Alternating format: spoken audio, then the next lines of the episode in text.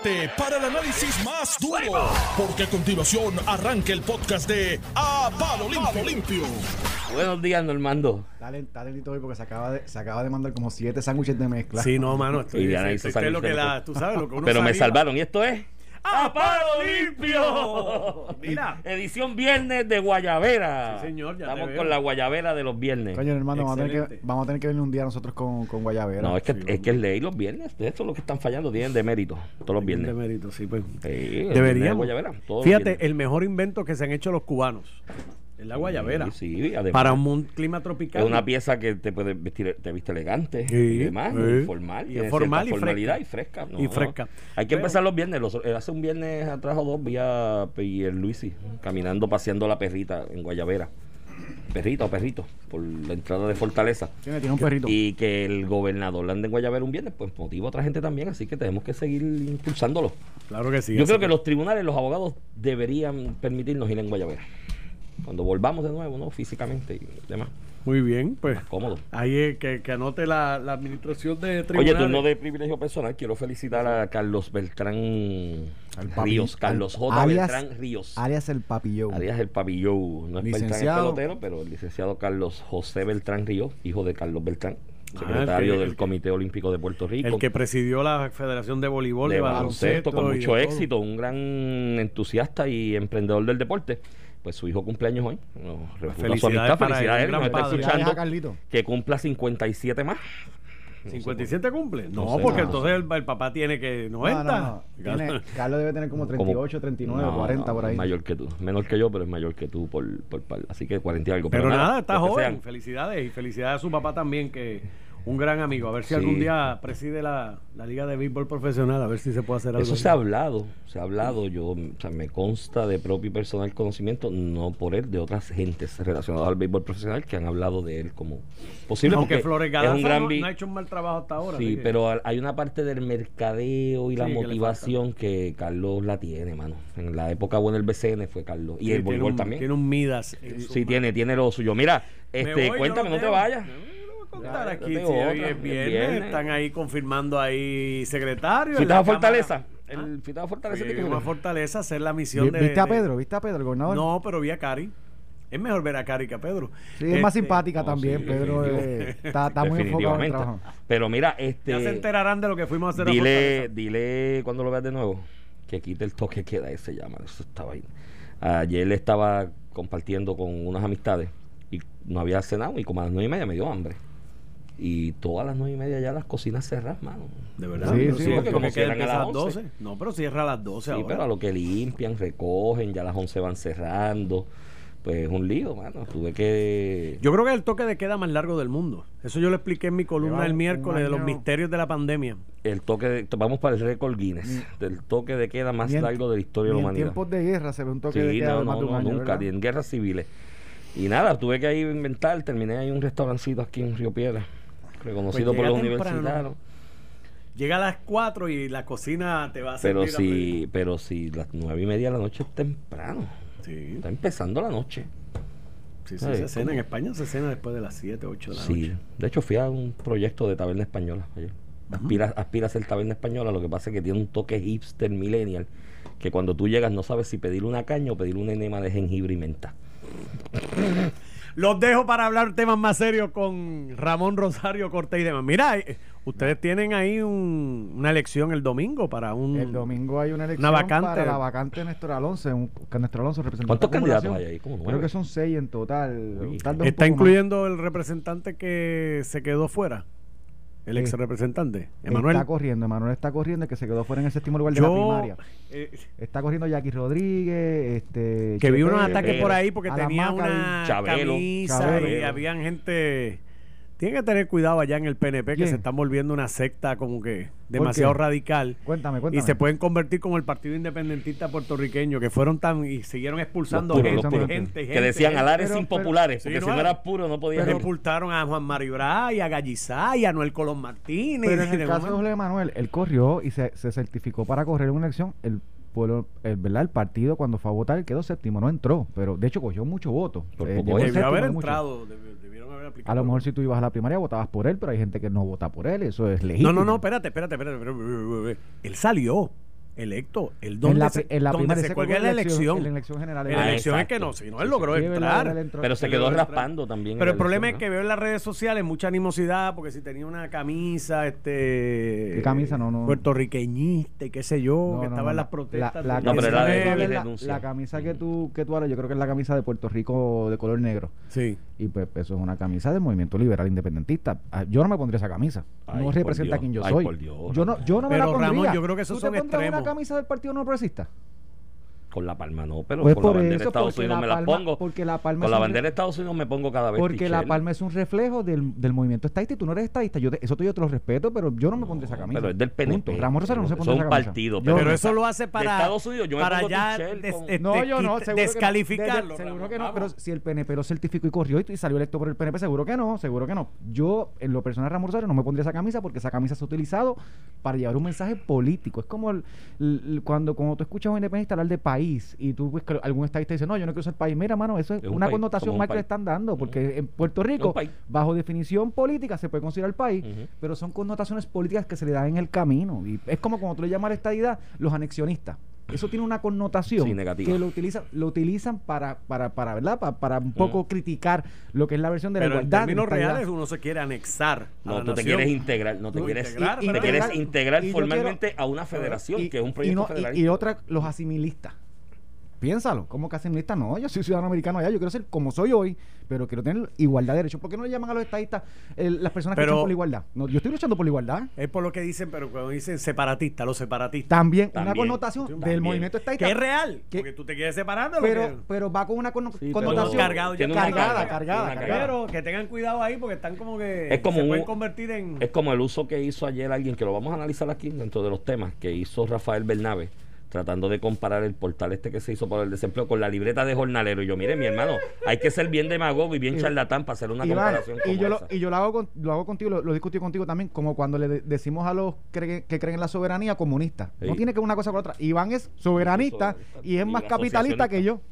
Yo soy, Pues eso no tiene que ver una yo cosa soy con casi otra. libertario. Yo estaba Pero- ahí con Tron. Es más, Tron no era malo. Yo si Tron vuelve, voto por él. Iván está decepcionado porque Biden no perdonó los préstamos estudiantiles. Oye, me mintió. Yo pensé que iba a, yo iba a pre- yo dije, el primer mes los va a perdonar y no los debo todavía. Cada vez que miro la cuenta esa, Tú dijiste, bueno, se fue Trump, pero por lo menos este. por lo no. menos me perdonan en los préstamos. Pues mira, después dijo que no. Ni lo bueno. Mira, Iván, vamos a empezar a discutir lo de los proyectos de estatus. Está, ca- está Vamos con los proyectos primero de estatus. No, Dale. yo voy con lo que tú quieras. Ayer, ayer, eh, Nidia Velázquez y Alexandra Lugaro, eh, Alexandra Lugaro, este Ocasio, Alexandro Ocasio, eh, congresistas, demócratas, en, en el Congreso de los Estados Unidos, junto a un grupo este, de otros congresistas en total, y un número considerable, Iván, creo que eran 77, 75 demócratas en la Cámara y un republicano. En el Senado se, se- sumaron a lo que es el proyecto radicado eh, por este grupo que, que intenta implementar en Puerto Rico para la solución del estatus una, conven- una convención constituyente. Eh, te tengo que decir que de entrada, eh, y yo sé que muchos estadistas eh, resienten ¿verdad? este tipo de medida porque pone a escoger entre otras alternativas cuando el pueblo de Puerto Rico escogió la pasada elección la estadidad. Pero el hecho que tengas un proyecto con 75 demócratas en la Cámara y tengas otro proyecto con 52, 53 en, en la Cámara eh, radicado por Darren Soto y coauspiciado por Jennifer González también, este para empujar el tema del estatus y los dos proyectos excluyen el estatus actual y el estatus territorial de Lela. Es bueno que se esté discutiendo a esos niveles, ciento y pico en total, que piensan que tenemos que terminar ya de una vez y por todas por el estatus territorial actual. Ayer estaba allí, liderato del Partido Popular como Tatito Hernández, Aníbal Acevedo Vilá ha estado también apoyando la medida. L- una medida que expresamente lo que va a sacar del medio, Iván, es el Estado Libre Asociado que el, P- que el Partido Popular eh, eh, negoció en los 50 y que ha sido su punta de lanza o proyecto eh, de gobierno desde entonces. Y no sé eso, Iván, yo lo veo positivo. Independientemente de qué proyecto, ninguno de los proyectos son malos. No son malos en el sentido de apoyo. Un proyecto que se radica con 75 demócratas en la Cámara es un proyecto con apoyo sustancial, al igual que fue el otro proyecto. Y que se esté sacando del medio lo que es el ELA me parece un gran paso, independientemente cuáles de los dos proyectos terminan siendo los que se aprueban en Senado y Cámara. Por lo menos es un reconocimiento de que lo que está no puede continuar siendo como está. Y eso es un reconocimiento que está realizando eh, eh, distintas fuerzas políticas en Estados Unidos. Además de que cada instancia que propulse la oportunidad de discutir el tema del estatus, hay que aprovecharla, hay que insertarse en ella y hay que discutirla. Y hay que aprovecharla, porque lo que no podemos seguir permitiendo, Ramón Rosario, es que esto sigamos pateando la lata hacia el frente y sigan pasando más años de colonialismo con las implicaciones sociales, económicas y políticas que ello tiene. Así que todos los proyectos es un gran momento en cuanto al tema del estatus ahora mismo a nivel congresional. Lo que hace eh, vital, para mi entender, para ustedes los estadistas, eh, y para ustedes los estadistas y, y para lo que votó el pueblo en noviembre, que se lleve a cabo la elección esa de los delegados, porque pues, son unas personas que van a ir a representar a Puerto Rico ahí para discutir el tema del estatus, nombrados por el pueblo de Puerto Rico, por lo menos las instituciones electas por el pueblo de Puerto Rico y electos a su vez por la gente en el sufragio, en un voto que habría en mayo. No sé, eh, leí ayer que el gobernador Pierluisi dijo, Pierluisi dijo que, que la consulta va y yo creo que es la posición correcta. Si la Junta no está de acuerdo, pues que lo lleven al tribunal. Que es lo que tiene que hacer es identificar el ahorro Aquí lo dijimos de hace- alguna parte. lo, lo, lo dije hace mucho, hace como dos o tres semanas. Yo, Pedro Pierluisi, bajo la sección 402 de promesa, la Junta no puede intervenir con nada que sea para resolver el estatus Y de política pública. Literalmente no les reconocería autoridad para hacer lo que están haciendo, que es prohibir que se le asignen fondos a esta consulta, que es ley, que tanto Cámara y Senado lo aprobaron. Y que es ley, que el gobernador tiene que implementar la ley como ejecutivo. Yo le mandaría a los chavos a la Comisión Estatal de Elecciones y si la Junta quiere pataletear en el Que tribunal, al que tribunal. pataleteen ellos. Eh, porque autoridad para parar lo que es la solución del estatus de Puerto Rico no tienen bajo la propia legislación federal y la sección 402 de toda la introdujo quién cuando era comisionado residente Pedro, Pedro Pierluisi. Sí, que precisamente para evitar estas cosas Así que por ahí es que pinta. Mira. Yo creo que es una magnífica oportunidad. Como te dije ayer, eh, tengo mis reservas en cuanto al proyecto de Nidia Velázquez y Alexandra Ocasio Cortés, porque el hecho de que la convocatoria a una asamblea para discutir el tema del estatus surja de la propi- del Congreso de la propia entidad colonizante, de alguna manera menoscaba el, con- el derecho de autodeterminación del pueblo de Puerto Rico. Una cosa es que el pueblo de Puerto Rico se convoque en asamblea, diseñe una asamblea, envíe unos emisarios de parte de esa asamblea al Congreso y que el Congreso allá se convoque y diga, mira, ¿sabes qué? Vamos a nombrar un una, una comisión, un comité eh, por parte del Congreso o por una ley, un comité que represente las, tres, las dos ramas de gobierno, tanto el Ejecutivo como el Legislativo Federal, para que negocien con ese con esa asamblea que los puertorriqueños convocaron. Eso es una cosa muy distinta a decir, ay, mira, yo Congreso voy a ser tan bueno que te voy a dar el break de que convoques una asamblea. Eso menoscaba el propio concepto de autodeterminación de los pueblos. En todo caso, sería una subrogación del Congreso en el derecho a ejercer el derecho a autodeterminación de los puertorriqueños, similar a lo que ocurrió en el 1952, cuando aprobaron la ley 600. Y dijeron, ah, pues mira, convóquense ahí y hagan una constitución este, con los problemas que eso trajo posteriormente. Claro, la diferencia es que en el 1952 la comunidad internacional no reconocía como una norma erga ormes o una norma cogen el derecho a la autodeterminación de los pueblos. Ahora sí. Ahora hay un derecho reconocido a nivel internacional de que los pueblos bajo dominio colonial se autodeterminen y autodeterminen su futuro. Y no tan solo es una norma internacional, es que Estados Unidos ha asumido esa obligación en acuerdos internacionales con la comunidad. Mira, Iván, y, y- y un poquito, ¿verdad? Para explicar la- la- las principales diferencias. Uno es el proyecto de estadidad, ¿verdad? Eh, que había presentado Jennifer González con Darren Soto, que tiene 57 coauspiciadores, incluyendo 14 republicanos. La fortaleza del proyecto de, de, del ala, ¿verdad? De, de demócrata con Jennifer González y algunos republicanos, que es un proyecto bilateral en, en la Cámara. El proyecto de Nidia Velázquez y Alexandra Ocasio no tiene ni un, repre- ni un representante eh, del lado republicano, solamente tiene un senador este, que auspicia la versión del Senado del proyecto. El proyecto de la estadidad que tiene 57 básicamente lo que provee es para hacer el referéndum de admisión de Estados eh, de Puerto Rico a los Estados Unidos, básicamente con un sí o no. Lo mismo que hicimos en noviembre, ahora avalado por el Congreso, vote sí o no. Y si votas, el, el Congreso tiene 12 meses eh, para integrar a Puerto Rico, para ratificar lo que es la Constitución de Puerto Rico. Y esto es precisamente por eso es que se radica en el Congreso, para que el Congreso ya avale lo que va a ser el mecanismo. Usted vota y yo lo, yo lo autorizo. Ese es el proyecto de, de Darren Soto y Jennifer González. Eh, motivado con el con la elección que hubo en noviembre y la elección que hubo en el 2017 y la elección que hubo en el 2012, que se apoyó la estadidad mayoritariamente. Eh, y ellos piensan, parten de la provincia, que ya no hay que hablar de ninguna otra alternativa porque ya el pueblo rechazó el estatus actual. Tú pudo escoger entre varias alternativas en el caso del, del, del 2017 y del 2012 y ratificó la estadidad versus todas las versiones en el 2020, en la pasada elección. Por su parte, la propuesta de Velázquez y Ocasio, eh, básicamente provee para que se haga un, se escoja, la gente en vez de votar por una alternativa, escoja unos constituyentes, más o menos lo mismo que se hizo para la constitución de Puerto Rico, unos se postulan, escogemos los representantes, ellos se encargan de trabajar con una comisión del Congreso las alternativas no territoriales y específicamente eh, eh, añade que no pueden ser territoriales. O sea, incluso Alexandra Ocasio ayer descarta lo que es el estatus actual territorial del Estado Libre Asociado y básicamente dice que, que se le tiene que proveer a los ciudadanos la posibilidad de elegir su gobierno, sea como un Estado o un país independiente. Pues, y estos son citas de Alexandro Ocasio. Eh, y un país independiente pues tiene su vertiente, ya sea la libre asociación, la independencia eh, más pura y la estadidad que sería la integración a los Estados Unidos. Eh, y de, de esas opciones que surjan en ese comité de negociador de la convención, pasaría, se pasaría a votar por los constituyentes, los, ¿verdad? los ciudadanos en Puerto Rico pasarían a votar por la elección que escogen. Y esta es la, la única parte del proyecto, la- o la parte que más se le critico, más allá de tú rechazar todo lo que pasó en Puerto Rico, excluyendo todas las alternativas y apoyando la estadidad, es la parte que dice que puedan, que Puerto Rico pueda votar por alternativas no territoriales en orden de preferencia. Y yo ahí va, es que, ¿cuál es, ¿cuál es el motivo? O sea, cuando yo voto por el gobernador de Puerto Rico, yo no voto Pedro Pierluisi 1, eh, Juan Dalmau 2, 3, 4.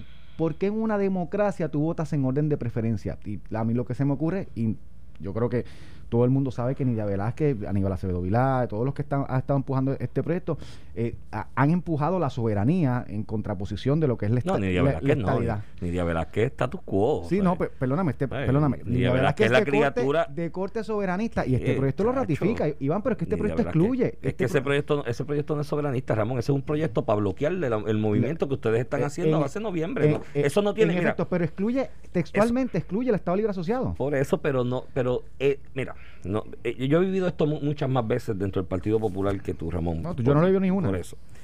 Gracias a Dios. no Cada vez que el estadista da un paso de avance aquí, en lugar desde las huestes del Partido Popular Democrático realizar un movimiento para presentar una alternativa a la estadidad, ¿tú sabes lo que hacen?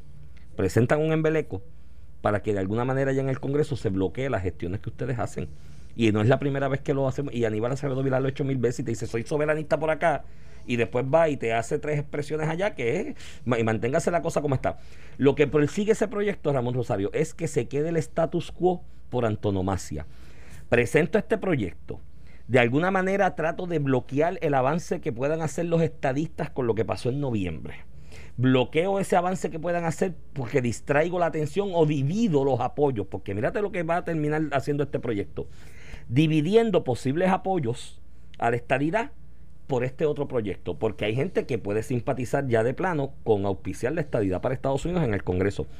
Hay gente que puede decir, no voy a señalar una alternativa, pero respeto el derecho a la autodeterminación, que pudieran ser estadistas, si los delegados esos que ustedes van a elegir, van allí y le dicen, es que ya no ejercimos nuestro derecho a autodeterminación, a ese congresista le puedes decir, nos convocamos, votamos por la estadidad, ejercimos nuestro derecho a la autodeterminación como un asunto de derechos humanos a nivel internacional, y ese congresista te dice, es verdad, pero ahora le presentas uno de la autodeterminación y te dice, eh, bueno, es que Nidia me trajo este proyecto y está, lo que están haciendo es dividiendo y diluyendo para, ¿sabes qué?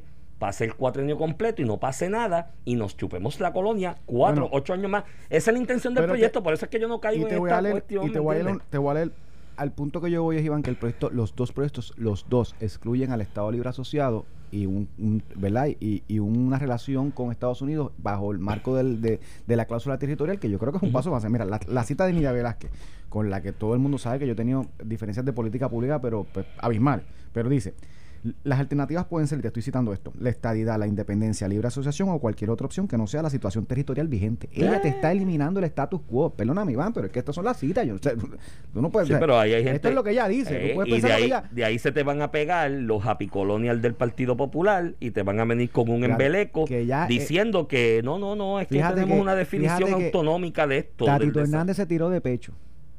José Luis Dalmau no.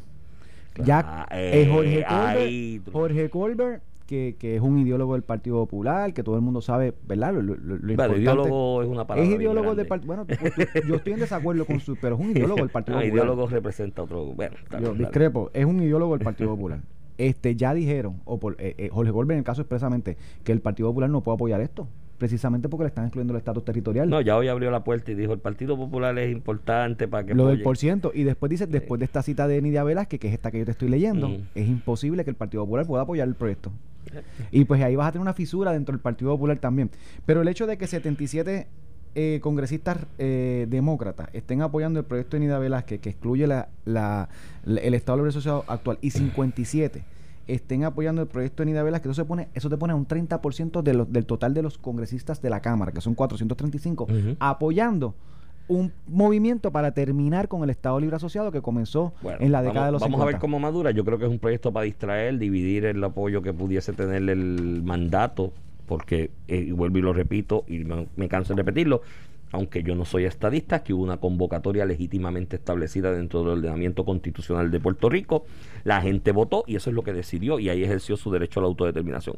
Yo creo que esto es un proyecto para bloquear, para distraer, para dividir apoyos en a nivel del Congreso y no van a hacer nada. Número dos, Pero si eso fue el así, planteamiento tiene 77 ya. El plan- por eso, pues, está dividiendo, si pues, es está dividiendo. dices, pues, han sido súper efectivos. Por eso, están dividiendo. Entonces, aparte de eso, vamos con sobre la constitucional de estatus.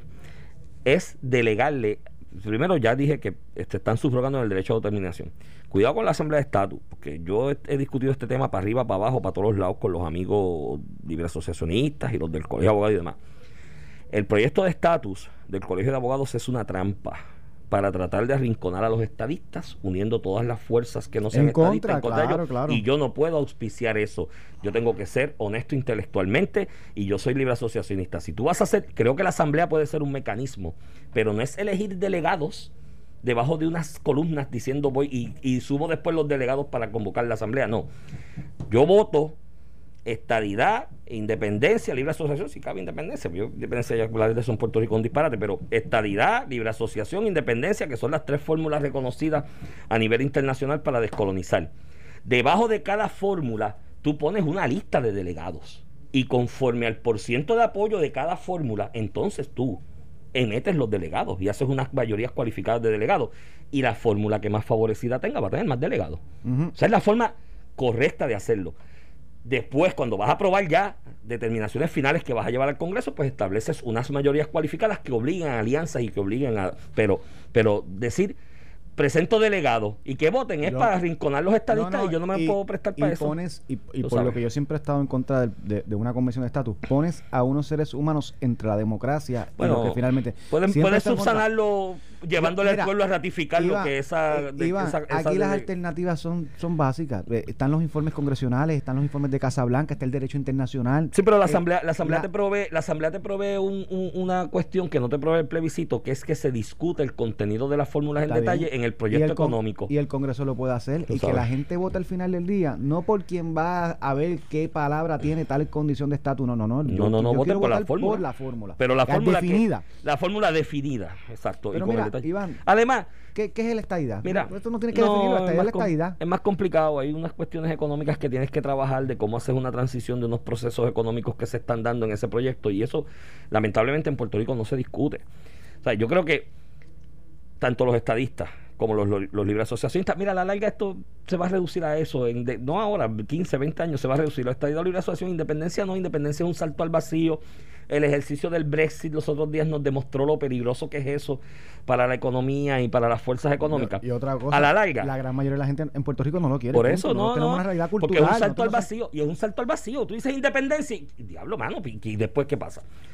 Y el Brexit es el mejor ejemplo de eso. Hay unas fuerzas económicas que tanto en la estadidad como en la libre asociación tienen que contarse con ellas y sentarlas a la mesa y decirle, mira, yo quiero que empecemos un proceso de integración a la federación.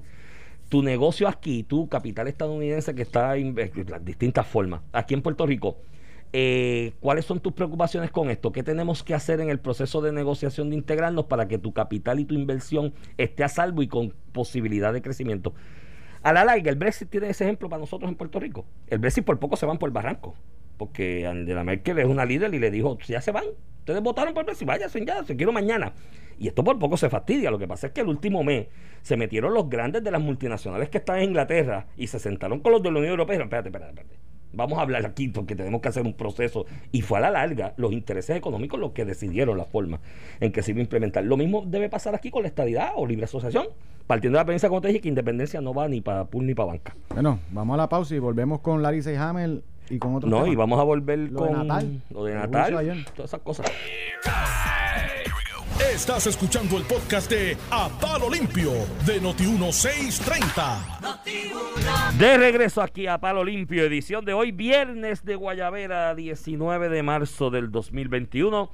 Este es Iván Rivera quien te habla. Acompaño como todas las mañanas al licenciado Ramón Luis Rosario Cortés y Valiente. Muy bien, Iván. Mira, Iván, y, y antes de pasar a lo que pasó ayer en la vista del caso de San Juan, la impugnación de Manuel Natal al resultado de la elección, ayer el Senado, bajo el nombramiento de Larissa Hammer, reconocemos, ¿verdad? Podemos tener disputas de que si se tardaron o no se tardaron, pero bajo, hizo ya una gestión.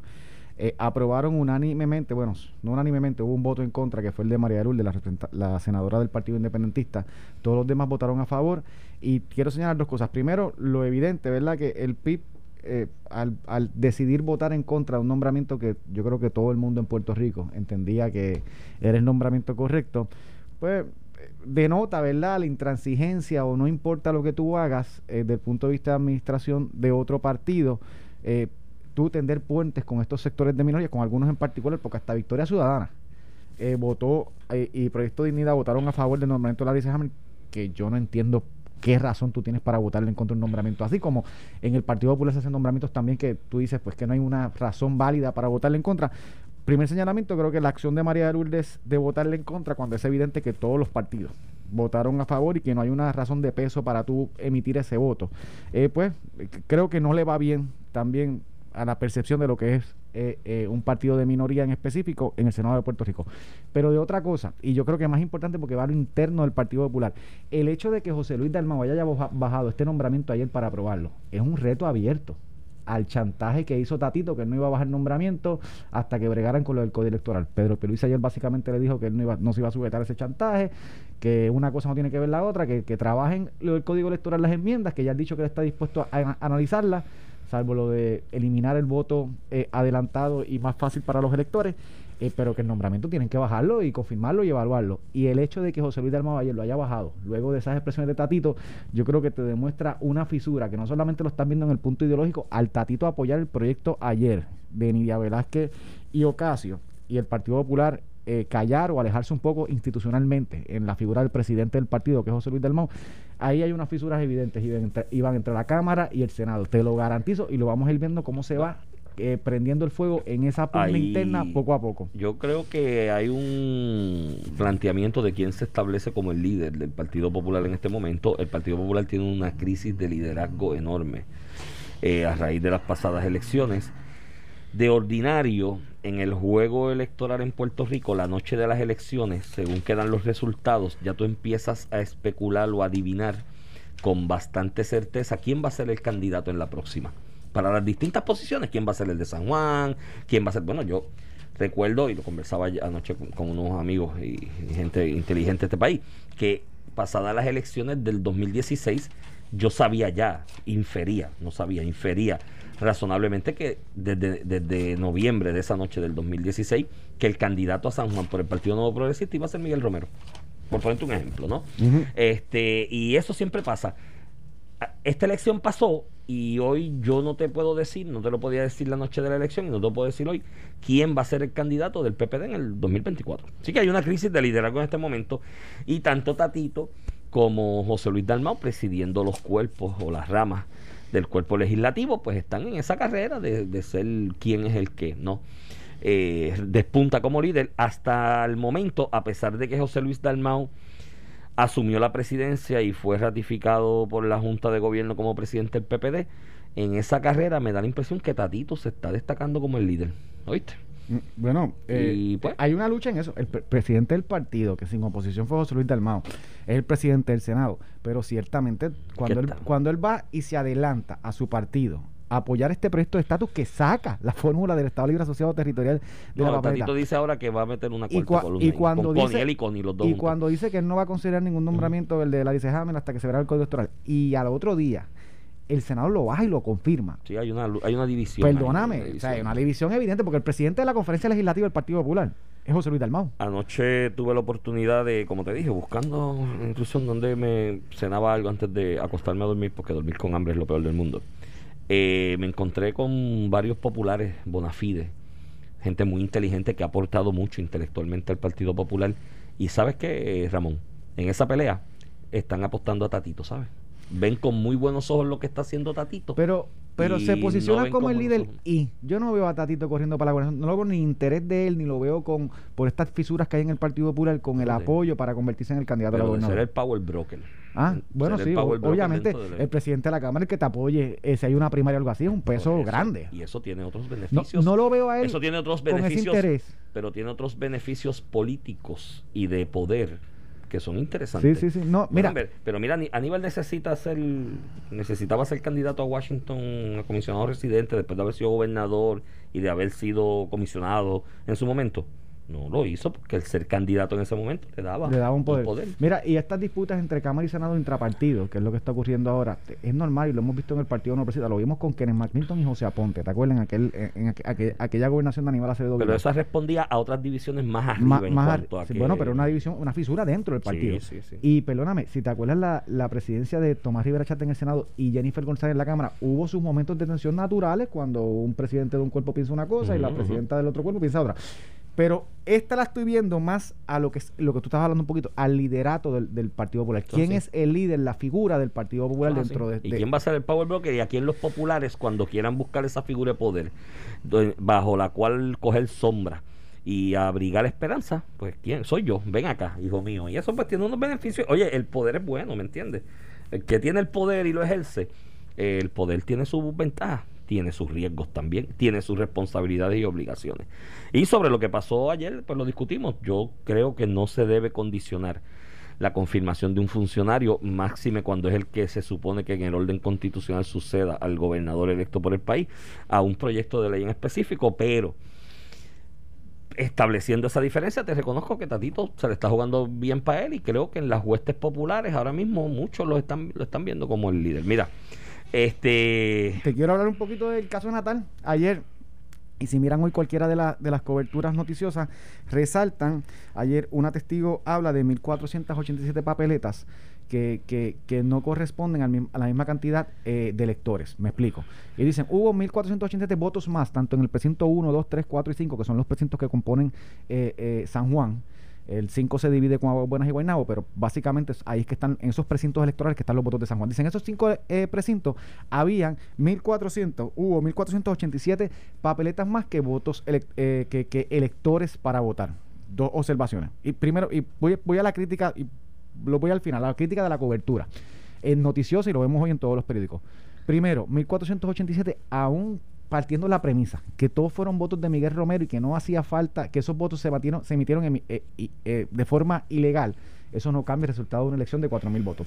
Pero segundo y más importante, y aquí de verdad quiero destacar a Melissa Correa del vocero, que fue la única periodista que en su reportaje eh, pone la razón de la diferencia y que la propia testigo lo admite. Todos los demás co- coberturas noticiosas obviaron. Básicamente la- ella dijo, "Hay- había 1.487 eh, eh, eh, votaciones o papeletas que, electores y nadie pone la razón que en el contrainterrogatorio ella eh, se pudo establecer por admisión de ella que, que explica eh, esta diferencia.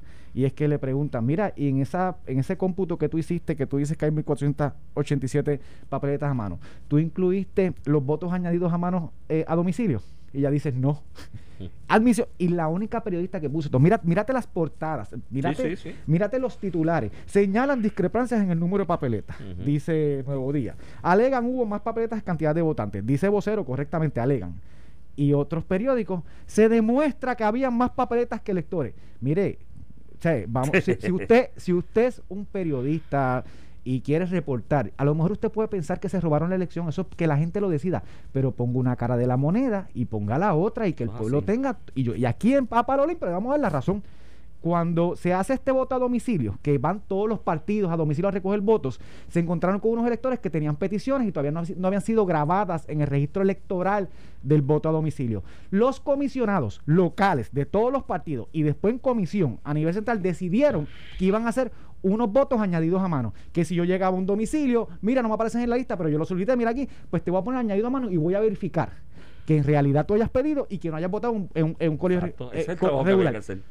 todos los votos, fíjate que ellos no dicen un solo voto de estos 1487 que demuestra un elector. Iván Rivera votó añadido a mano en domicilio, votó en el Por colegio y se votaron los dos.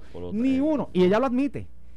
Y la realidad es que todos los partidos decidieron, mira, yo no tengo la lista update, te voy a añadir a mano y te verifico. Todos están verificados. En efecto, ese elector tenía derecho a votar, no votó en un colegio regular, por lo cual es un elector vivo Sí, porque hubo- que tiene derecho al voto y votó según la Porque- comisión le dijo que tenía que solicitó, votar. solicitó y no le llegó la papeleta y fue al Punto. colegio y votó añadido a mano. Y a ella le preguntan, ella le pregunta, mira, en ese análisis que tú dices que hay 1487 electores más que, que, que papeleta, ¿usted contó los votos añadidos a mano domicilio? Y la contestación fue, no.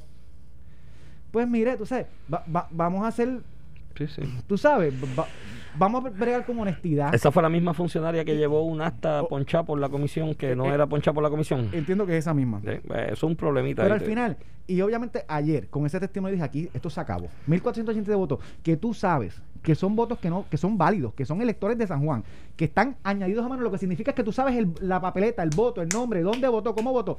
No votó en un colegio regular, esa persona tiene derecho a votar y votó. Eso es así. O sea, ese voto es válido, no es inválido. Si estaba en el registro electoral Y no votó en ningún otro lado, ese voto se cuenta. y para tú decir que es hay más hay más hay, hay más papeletas que electores no no sea charlatán. No es que hay más papeletas que electores es que los electores que tú estás contando son los de la lista y no estás contando los, Los añadidos añadidos a mano mano. según la propia instrucción de todos los partidos. Entonces tú sabes una cosa que tú dices o sea, esto es una Y pantomima esa fue una- paren es- esta pantomima ya. Ah, Manuel Natal hizo un gran trabajo perdió punto se acabó.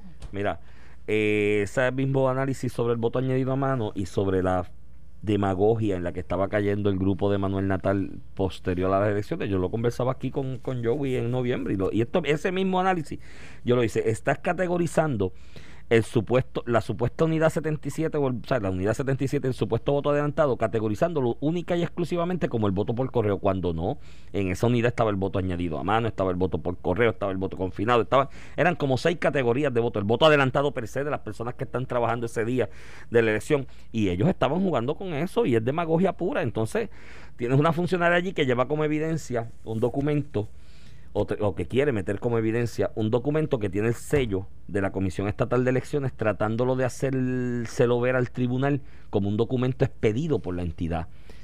Y a preguntas de uno de los abogados, creo que el de la comisión, le dice, ven acá y usted tenía autoridad para sellar ese documento. La comisión como tal le dio la autoridad de sellar ese documento. Mire mi hermano, Cuidado con eso, ahí se raya en un hay un delito que se llama de falsedad ideológica cuando tú creas un documento para tratar de crear una impresión de institucional o de una entidad bancaria o de lo que sea y lo fabricas que raya con el fraude y se llama ese delito falsedad ideológica. Tú coger un sello de una entidad pública y privada también, eh, pues, opera lo mismo en el banco, en un negocio, y ponérselo a un documento que tú creas que no es oficialmente creado por la entidad, para hacerlo ver como creado por la entidad, puede ser un delito, pero bueno, allá ella con su conciencia y los abogados que la asesoraron pero fíjate a hacer, a, a hacer esa movida. Pero todo lo que está pasando aquí, ¿tú sabes cómo se llama? Demagogia. Yo dejé de ver este proceso, Ramón. Yo ya, mira, de verdad, de verdad, es una charlatanería, es una falta de respeto. Y raya en otro estilo también Pero demagógico de esta yo- gente, yo tú lo estoy sabes. viendo y sigo la cobertura porque también, eh, me, más allá de que yo puedo entender que Bueno, por la cobertura. ¿Tú quieres que es ver cómo se cubre Que es la...? un proceso frívolo, ¿verdad? Que no, o no tiene razón de ser, o, o no tiene base, o lo que hemos visto justifica, que no justifica un cambio al resultado de la elección. Más allá de lo que es mi opinión, y otra persona puede opinar lo contrario, y eso se respeta, que mira, que aquí se ha aprobado ya fraude, que aquí- Ujú. olvídate. Sacando eso a un lado, la cobertura, porque yo creo que le hacemos un flaco, eh, le hacemos un flaco servicio a la gente cuando discutimos un tema y no ponemos cosas tan, tan evidentes. Que una testigo dijo que había 1487 papeletas. Mira, eso es importante que se diga. Mire, y no cuadraban papeletas con electores. Pero mira, también ponga la otra cara de la moneda Claro, que ella claro. aceptó Sí, que, no, no, tiene- la contigo. diferencia se debe a que no se pusieron los añadidos a mano. Y, y tú sabes, entonces llega un punto que tú dices, mano, eh, eh, el- algunos periódicos, y estoy destacando a Melissa Correa que no lo hizo, lo puso textualmente eh, algún, de alguna manera pienso que las personas que tienen acceso a los medios, si nos dan las dos caras, como yo la doy algunas veces en, en- en contra incluso de lo que yo creo, este pues no permiten que las personas se instruyan realmente, que tomen una decisión informada. A lo mejor, No, no a lo mejor la- con todos los elementos que yo contaba aquí, que tienen las dos caras de la moneda, una persona dice, mira, tú sabes que ahí hay un fraude. Y Sí, Manuel sí, Natal sí. debió ser alcalde. Pero se le dieron las Pero dos se le dieron las dos alternativas, se le dieron las dos opciones, la- o la- las dos Sí, caras de la moneda. pero- Y algunas veces, pues, Pero- yo pero- evalúo mucho lo que es la cobertura mediática para señalar cuando pasan estas Bueno, cosas. porque cargan, hay gente que carga la agenda, ¿me entiendes? Tú sabes, ayer con el proyecto este de Velázquez lo mismo, dos o tres por ahí cargando agendas, pues, diciendo cosas que no es lo que dicen. De hecho, agradezco a JP Hernández, a Juan Pablo Hernández que me envió el proyecto, yo no lo tenía. Busqué en todos los medios el texto íntegro del proyecto y no estaba. Mírate la lo- parte que dice para que llegar. la selección de alternativas en orden de preferencia. Esa parte la Sí, leí ayer sí. y me, me chocó. No, no, no, ¿Cuál es la razón para ello? Ve, arrinconarlo. Sabes. Mira, este, en los minutos que nos quedan, quiero hablarte, hablando de ciertos ideólogos de la izquierda que a base de demagogia quieren crear discursos públicos. Aquí hablamos ayer o antier de la noticia esta del portal que creó el Departamento de Desarrollo Económico junto con el Departamento del Trabajo para algo legítimo, que es identificar aquella persona que le está representando al Estado, al departamento, a través del Departamento del Trabajo e incluso a las autoridades federales que no tiene trabajo como consecuencia de la pandemia y porque su patrono cerró operaciones y lo despidieron o no está el, el- taller de trabajo funcionando y le dan unos chavitos. Y eso hay que velarlo en el contrapeso de que si el taller de trabajo abrió, según se ha dado la reapertura, y tu plaza de trabajo está ahí, y yo te llamo para trabajar y tú no quieres trabajar porque en la suma y resta te conviene más coger los chavitos del desempleo y del PUA que trabajar, es fraude al, al Estado. Están metiéndole la mano en el bolsillo a los contribuyentes de Puerto Rico, que son los patronos en el seguro por acá. desempleo, y a los contribuyentes de Estados Unidos, que de, porque alguien va a pagar ese ticket. Ese ticket lo vamos a pagar en Y- algún y, momento. eso en alguna manera nos incluye a nosotros que pagamos algunos Exacto, que pagamos algunas unas contribuciones federales y ese ticket lo vamos a pagar en algún momento. Ayer le hizo una conferencia de prensa y un comunicado de prensa Rafael Bernabe y Ana Irma Rivera Lacén para otra, ¿sabes qué? Otra resolución de investigación. la legislatura, la resolución de investigación como número 1938 que llevan ya porque lo que hacen es investigar, no han aprobado una sola ley y no confirman gente. Para investigar ese portal. Entonces Rafael Bernabe, que ha vivido todo el tiempo de la obra allí, de los fondos de la, de la Universidad de Puerto Rico, se atrevió a decir que ese portal era la libreta del jornalero de los tiempos modernos. Y mire mi hermano, hay que ser un poquito más serio y hay que ser un poquito más responsable cuando usted asume posiciones de liderazgo.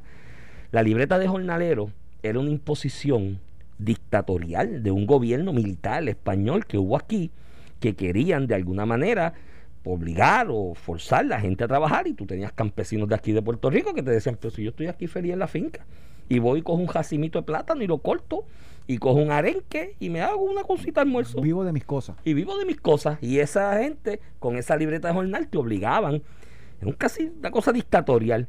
Mire, mi hermano, que Rafael Bernabe con su boca de comer se atreve a comparar esto, que lo que está haciendo es tratar de evitar un fraude, tratar de evitar unas consecuencias adversas a la economía. Aquí no te están diciendo que cojas el PUA. No. Ni Si vaya- tú no quieres trabajar, ni que ni te están obligando a trabajar. ni te están obligando a trabajar ahora. Es que no si no quieres ir a trabajar, porque a pesar de que tu taller de trabajo está abierto y tienes la posibilidad de, de reinsertarte y te niegas por coger el PUA, estás cometiendo un fraude. Tú tienes la opción de decirle a tu patrón, ¿no sabes qué? No quiero ir a trabajar.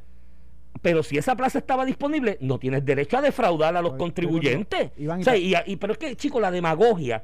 Entonces lo repiten y ya hay cuatro gamberros por ahí repitiendo, ay, la libreta de jornalero, porque son una es una habilidad, como han hecho con lo de San Juan, de cogerte un concepto, de meterlo y seguir repitiéndolo y cuando tú vienes a ver se convierte en un Mira. discurso público y ya, ya es hora de ponerle coto, mano, a esa para gente. explicar un poquito lo- lo que está pasando, se anunció un portal que creó el Departamento del Trabajo a petición del gobierno federal, que es el que está mandando el dinero para Puerto Rico, de que aquí que tiene que haber una manera de reportar que los patronos cuando le ofrecen a un empleado el trabajo de vuelta, y el, el- el seguro de desempleo no es otra cosa que cuando a ti te, desemple- te, te cesantean, ¿verdad? De un empleo, tú tengas un beneficio en lo que buscas un trabajo. Por definición, ese seguro está disponible mientras tú no tienes trabajos. Cuando te ofrecen, eso lo dice el, el- el propio seguro de desempleo, la ley, cuando te ofrecen el trabajo de vuelta, tú tienes que reinstalarte y pierdes el derecho porque el seguro es para cuando a ti te, cuando tú estás cesanteado, cuando no tienes manera de trabajar. Eso. Y, y, y, y siendo así, pues se creó este portal, se anunció y lo que tú dices de Rafael Bernabé, ayer también Leo Aldrich escribió una columna en esa misma línea de que esto era una mala política y pues habrá personas que puedan pensar, no, deja que el que no tiene derecho siga cogiendo el beneficio en contra del propio seguro y, y eso ayuda a la economía, yo pienso totalmente distinto. Esto es un fraude. Igual que criticamos o pedíamos la cabeza de los nenes de San Ignacio que se robaron el Exacto. PUA. Pues esto es lo mismo, es lo mismo. Una persona que no tiene derecho al PUA, que lo está cogiendo, y están sus excepciones, cuando realmente no tienes trabajo. Tienes Cuando- un familiar tienes un enfermo familiar como consecuencia que Cuando estás custodio de, de un, de un niño, de De un, menor, y niño, eres el padre legal. pues. Esos no tienen que volver a trabajar. eso. Pero el que puede, ¿por qué Sí, una sí. persona vamos a, por qué nosotros vamos a pagar? Porque esto lo pagan los patronos en Puerto Rico. ¿Por qué nosotros vamos a pagar Sí. a una persona que no está trabajando pudiendo trabajar Y es- en fraude de un programa estatal federal? Y es, y es demagogia, es demagogia y es una no charlatanería. podemos, pedir, no podemos pedir la cabeza de los nenes de, de San Ignacio y, y justificar esto. y decir que el que no quiera trabajar en contra del programa que no, no, no, trabaje. no, peor aún, Y se paran, pagando. peor aún, se paran allí como defensores de los trabajadores, porque ellos son los del Partido del Pueblo Trabajador. Y estoy aquí defendiendo a los trabajadores, pero no quiero que haya trabajadores. Mira qué clase de contradicción, brother. Eso hace. Estoy defendiendo a los trabajadores, pero no quiero que haya trabajadores. Quiero que haya gente mantenida. Si, si vivir de, de- de los fondos federales, si vivir de los cupones es tan bueno, que renuncie al escaño y se vaya a vivir de los cupones. Y viva Ah. de los cupones toda su vida. Nos vemos. Esto fue el podcast de A, A- Palo Limpio de Noti1630. Dale play a tu podcast favorito a través de Apple Podcasts, Spotify, Google Podcasts, Stitcher y notiuno.com.